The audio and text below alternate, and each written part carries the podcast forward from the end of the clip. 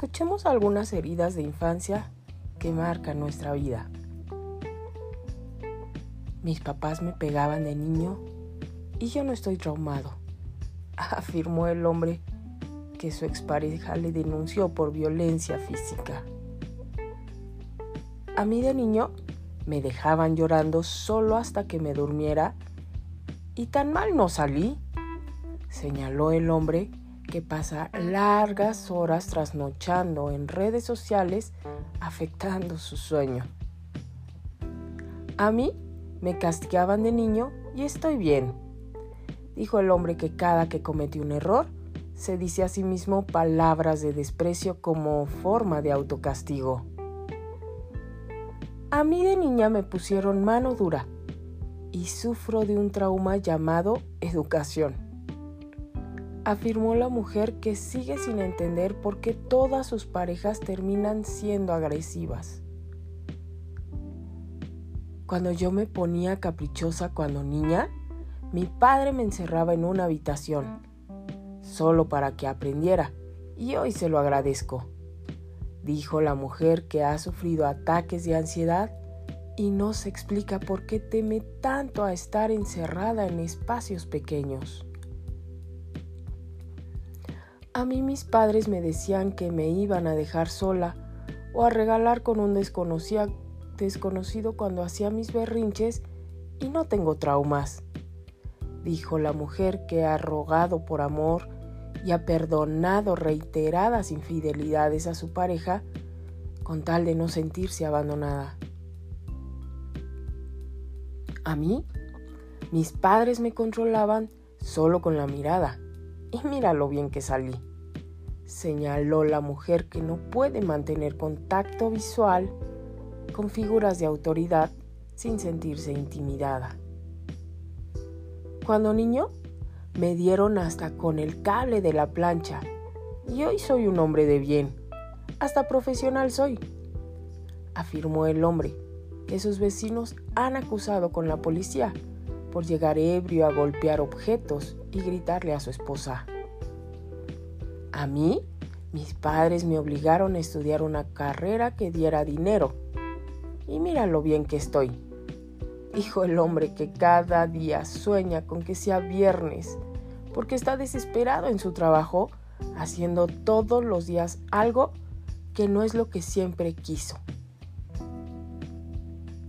Cuando era pequeña, me obligaban a estar sentada hasta terminar toda la comida y hasta me la embutían a la fuerza. No como ahora esos padres permisivos. Afirmó la mujer que no entiende por qué no ha podido tener una relación sana con la comida y en su adolescencia llegó a desarrollar un trastorno alimenticio. Mi madre me enseñó a respetar a punta sus buenos chancletazos. Dijo la mujer que se fuma cinco cigarrillos diarios para controlar su ansiedad. Yo a mi mamá y a mi papá le agradezco cada golpe y cada castigo, porque si no, ¿quién sabe qué sería de mí? afirmó el hombre que nunca ha podido tener una relación de pareja sana y a quien su hijo le miente constantemente porque le tiene miedo. Y así vamos por la vida, escuchando personas afirmando ser gente de bien y sin traumas, pero paradójicamente en una sociedad llena de violencia y de gente herida.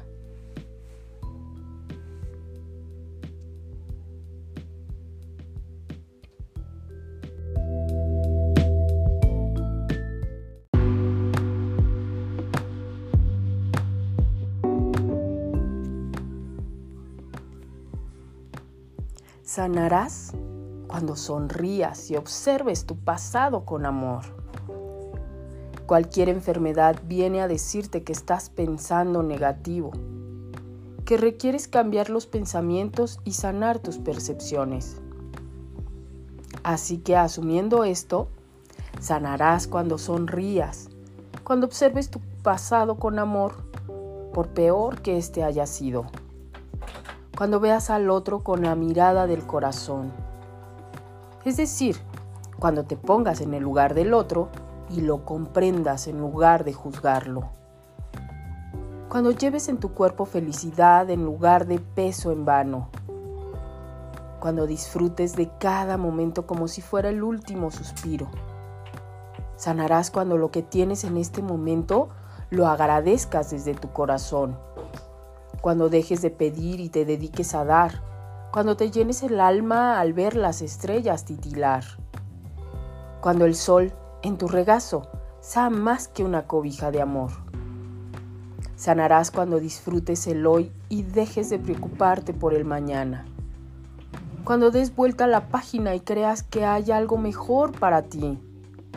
Sanarás cuando tu amanecer lo agradezcas como la mayor bendición que estás recibiendo. Cuando tus emociones sean estrellas en tu cuerpo y no espinas de dolor. Sanarás cuando calmes tu mente y abras paso a tu intuición. Deja de pensar. Sanarás cuando busques en tu interior la respuesta y no fuera de ti. Sanarás cuando escuches lo que tu corazón quiere decirte. Cuando te hagas consciente de lo que hagas al otro, que te lo harás a ti mismo. Cuando creas que los milagros los puedes crear tú mismo, cuando desde tu fe haces equipo con Dios. Sanarás cuando en tu pensamiento solo exista una meta que cumplir y esa sea amar y ser feliz. Entonces sanarás y podrás ver lo bendecido que ya estás.